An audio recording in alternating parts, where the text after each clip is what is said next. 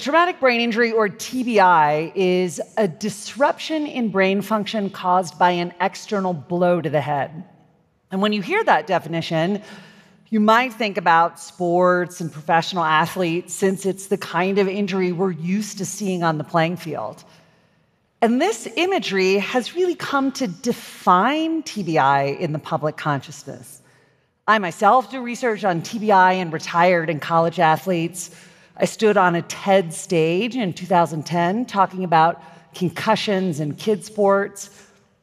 So I have to say, as someone who researches and treats these injuries, that I've been really gratified to see the growing awareness of TBI and specifically the short and long term risks to athletes. Today, though, I want to introduce you to a larger but no less controversial group of people impacted by traumatic brain injury who don't often show up in the headlines. I've come to recognize these inmates and probationers as surprisingly among the most vulnerable members of society. For the last six years, my colleagues and I have been doing research that has completely changed the way we think about the criminal justice system and the people in it. And it may change the way you think about those things too. So I'll start with a shocking statistic 50 to 80% of people in criminal justice have a traumatic brain injury. Up to 80%. In the general public, in this room, for example, that number is less than 5%. And I'm not just talking about getting your bell rung. These are the kinds of injuries that require hospitalization. Most of them are the product of a physical assault, and some of them are actually sustained in jail. All of these numbers are even higher among the women in criminal justice. Almost every single woman in the criminal justice system has been exposed to interpersonal violence and abuse. More than half of these women have been exposed to repeated brain injuries. In this way, these women's brains look like the brains of retired NFL players, and they'll likely face the same risks for dementing diseases as they age. The same risks. TBI, together with mental illness and substance abuse and trauma, makes it hard for people to think. They have cognitive impairments like poor judgment and poor impulse control, problems that make criminal justice a revolving door. People get arrested and booked into jail. They oftentimes get into trouble while they're in there. They get into fights, they fall out of their bunk, and then they get released and do stupid things like forgetting mandatory check ins, and they get rearrested. Statistically speaking, they're actually more likely to be rearrested than not. A colleague calls this serving a life sentence 30 days at a time. And oftentimes, these folks don't know why this is so hard for them. They feel out of control and frustrated. So, knowing that TBI is at the root of so many of these challenges, the mission for a group of us in Colorado has been to disrupt that cycle, to jam the revolving door. So, working together with my state and local partners, we crafted a plan to meet everyone's needs the system, the inmates and probationers, my graduate students. In this program, we assess how each person's brain works so that we can recommend basic modifications to make the system more effective and safer. And here, when I say safer, I mean safer not only for the inmates, thank you, but safer also for correctional staff. In some ways, this is such a simple approach. We're not treating the brain injury, we're treating the underlying problem that gets people into all of this trouble in the first place. We do quick neuropsychological screening tests to identify strengths and weaknesses in the way an inmate thinks.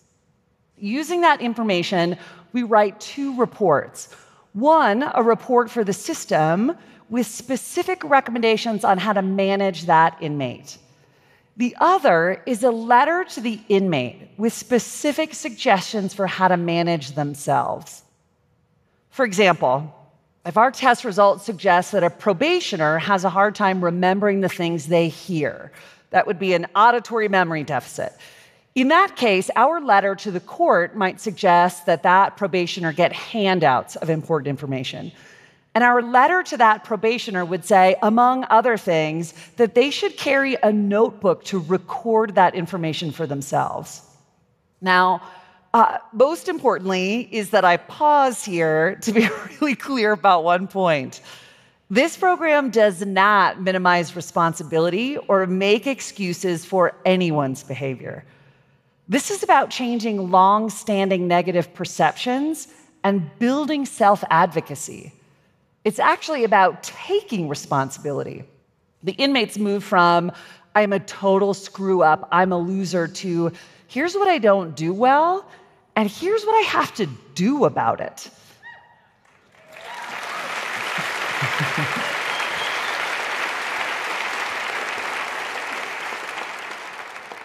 And the system comes to see an inmate's problematic behavior as the things they can't do versus the things they won't do. And that change, seeing behavior as a deficit rather than outright defiance, is everything in these settings. So we hear from inmates around the country, and they write, and more than anything, they want to know how to help themselves. This is an excerpt from a letter from Troy in Virginia, an excerpt from a 50 page letter. And uh, he writes Can you tell me what you think of all the head traumas I've dealt with? What can I do? Can you help me? Closer to home, we have thousands of stories like this and s- smart stories, stories that have a great outcome. Here's Vinny. Vinny was hit by a car when he was 15, and from that moment forward, spent more time in jail than in school. With some basic skill building, after our assessment revealed that he had some pretty significant memory impairments, Vinny learned to use the alarm and reminder function on his iPhone to track important appointments. And he keeps a checklist to break larger tasks into smaller, manageable ones. And with basic tools like that under his belt, Vinny's been out of jail for two years, clean for nine months, and recently back to work.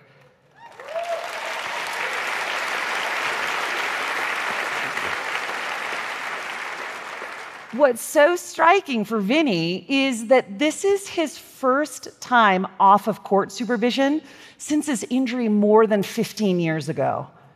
He made it out of the revolving door.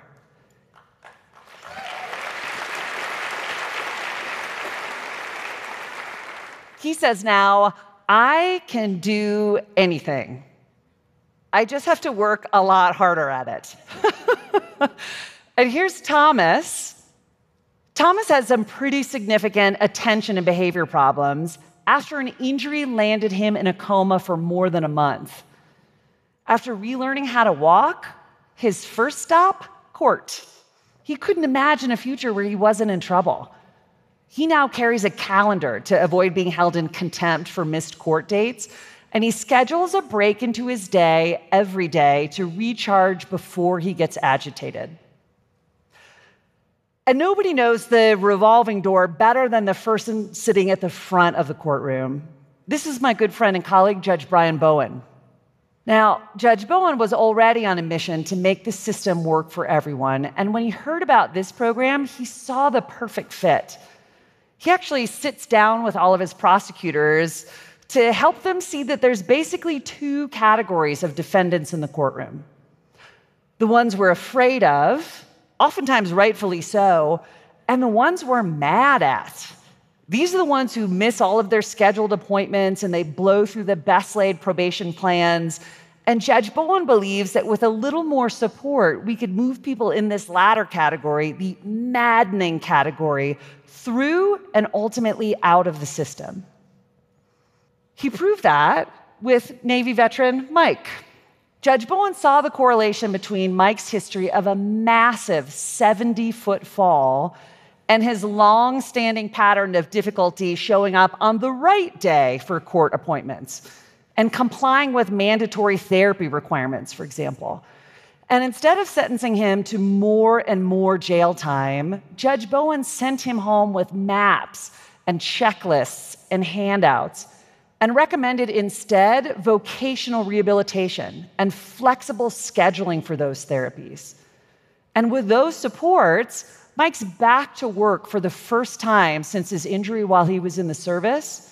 He's repairing relationships with his family, and just last month, he graduated from Judge Bowen's Veterans Court.